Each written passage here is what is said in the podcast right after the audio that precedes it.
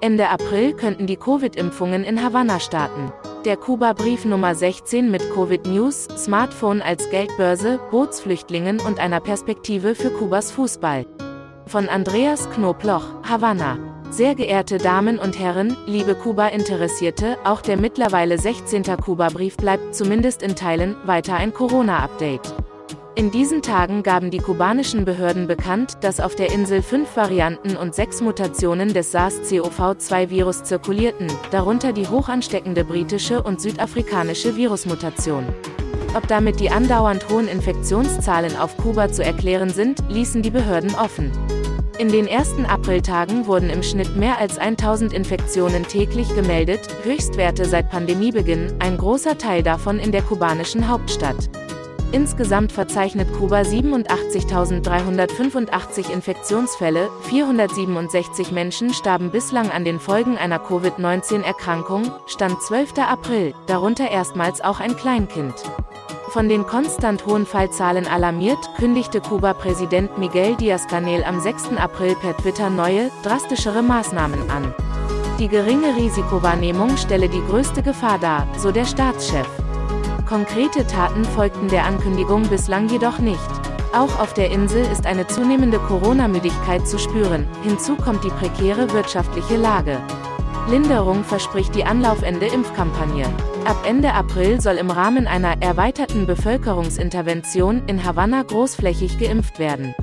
Derweil hat der Schweizer Baukonzern Lafarge Holcim im Helms-Burton-Verfahren in den USA sich mit den Klägerinnen auf eine Mediation verständigt, die Zahl kubanischer Bootsflüchtlinge nimmt wieder zu, der kubanische Fußballverband geht einen historischen Öffnungsschritt und ETEXA will das Handyguthaben zu einer mobilen Geldbörse machen. Auch das von der Pandemie in den Hintergrund gedrängte Problem des Klimawandels bleibt für Kuba und die Karibik akut. Darüber und zu einigen anderen Themen lesen Sie in diesem Kuba-Brief. In diesem Sinne viel Spaß beim Lesen dieses Kuba-Briefes. Wie gehabt freue ich mich über Rückmeldungen, Anregungen und Kritik. Passen Sie auf sich auf und bleiben Sie gesund. Andreas Knobloch. Dies sind die weiteren Inhalte im Einzelnen. 1. Ende März hat Kuba begonnen, sein Gesundheitspersonal und andere im Gesundheitsbereich tätige Personen mit seinem selbst entwickelten Impfstoff Sobirana 02 zu immunisieren.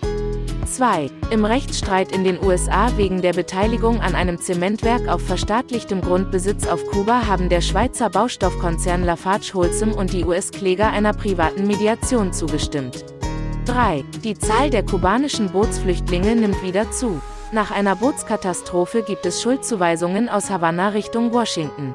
4. Der frühere deutsche Juniorennationalspieler Onel Hernandez bestritt sein erstes Länderspiel im Trikot der kubanischen Nationalmannschaft und erzielte dabei seinen ersten Treffer. 5. Als Karibikinsel ist Kuba stark vom Klimawandel betroffen, Anstieg des Meeresspiegels, Erosion der Küsten, Dürren, Temperaturanstieg und gefährliche Wirbelstürme. 6. Kubas staatlicher Telefonanbieter ETEXA hat die Ausweitung von Zahlungsoptionen mit Telefonguthaben angekündigt. Das Handysaldo soll künftig verstärkt als mobile Geldbörse, Mone de Romovil, eingesetzt werden können. Siebte Arbeiterinnen auf eigene Rechnung können staatliche Objekte für ihre Geschäftstätigkeiten anmieten. 8. Die Fluggesellschaft Condor setzt ihre Kuba-Flüge zeitweise aus. Sie reagiert damit auf die Einstufung von Kuba als Risikogebiet durch das Robert Koch Institut.